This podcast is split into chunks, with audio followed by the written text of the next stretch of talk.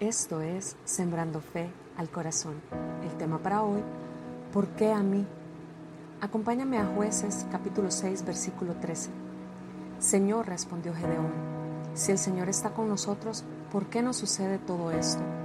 ¿Y dónde están todos los milagros que nos contaron nuestros antepasados? ¿Acaso no dijeron el Señor nos sacó de Egipto? Pero ahora el Señor nos ha abandonado y nos entregó en manos de los madianitas. ¿Qué pregunta esta, no crees? ¿Por qué nos sucede todo esto? ¿Te suena conocida?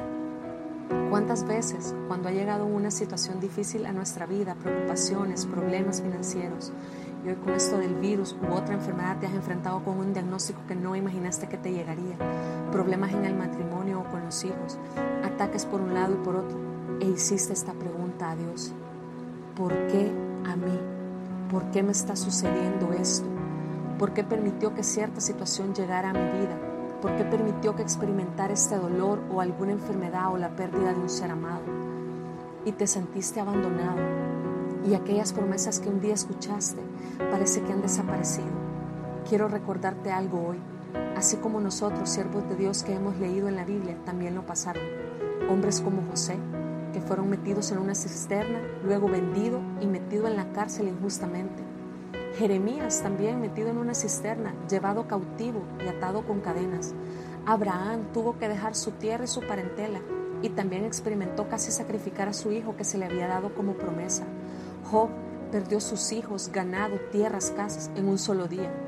David fue perseguido por Saúl que lo quería matar.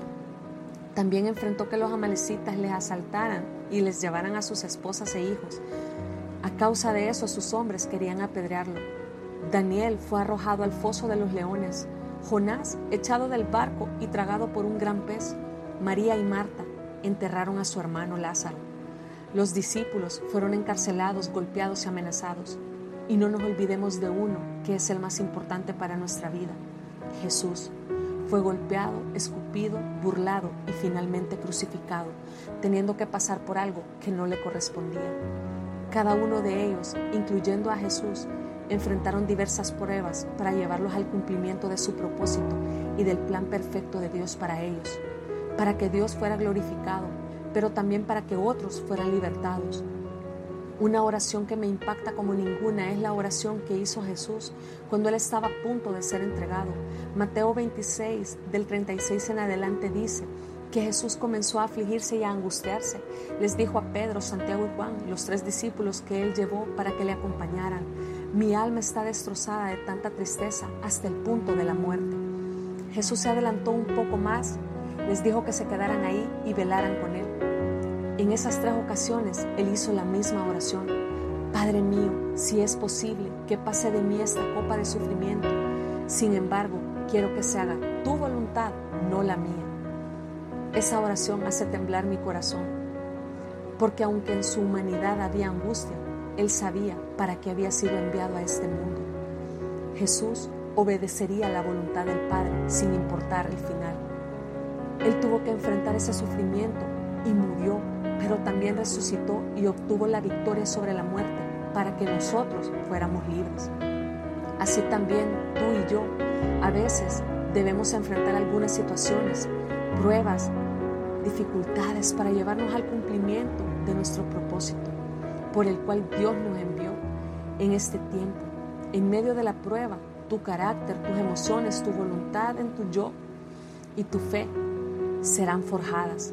Y aunque pareciera que Dios no está, que guarda silencio y sientas como si no interviene, ten por seguro que está a tu lado y ni un solo segundo ha perdido el control. Los israelitas habían hecho lo malo a los ojos de Dios y por siete años Dios los entregó a los madianitas. Ellos les sacaron los cultivos a Israel y llegaron al punto de tener hambre. Entonces clamaron al Señor. Pero en todo esto, Gedeón se sentía abandonado por Dios a causa de todo lo que estaba pasando. Pero el Señor le dio esperanza. Versículo 14 y 16. Entonces el Señor lo miró y le dijo, ve tú con la fuerza que tienes y rescata a Israel de los madianitas. Yo soy quien te envía. El Señor le dijo, yo estaré contigo y destruirás a los madianitas como si estuvieras luchando contra un solo hombre. Así como estuvo con Gedeón, con Jesús y con cada uno de sus siervos, también nos da esperanza diciendo que Él estará con nosotros cada día de nuestra vida. Él nos dará la victoria. Podemos descansar en Él. Él nos promete que nunca nos abandonará. Podemos tener paz sabiendo que nunca estamos solos. El Señor va con nosotros y nos da la victoria. Eres un guerrero de Dios y Él está contigo.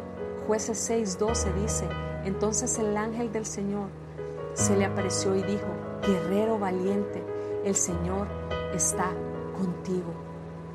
Tú eres un hijo y una hija de Dios. Eres un guerrero valiente. No lo cuestiones, no reclames, no te quejes. Mejor pídele que te muestre el propósito en medio de la prueba. ¿Qué es lo que Él quiere transformar en ti? ¿Qué quiere enseñarte? Y pídele que te ayude a aceptar su voluntad para que su plan en ti sea cumplido. Búscale de corazón, no solo en los tiempos difíciles, sino en todo tiempo.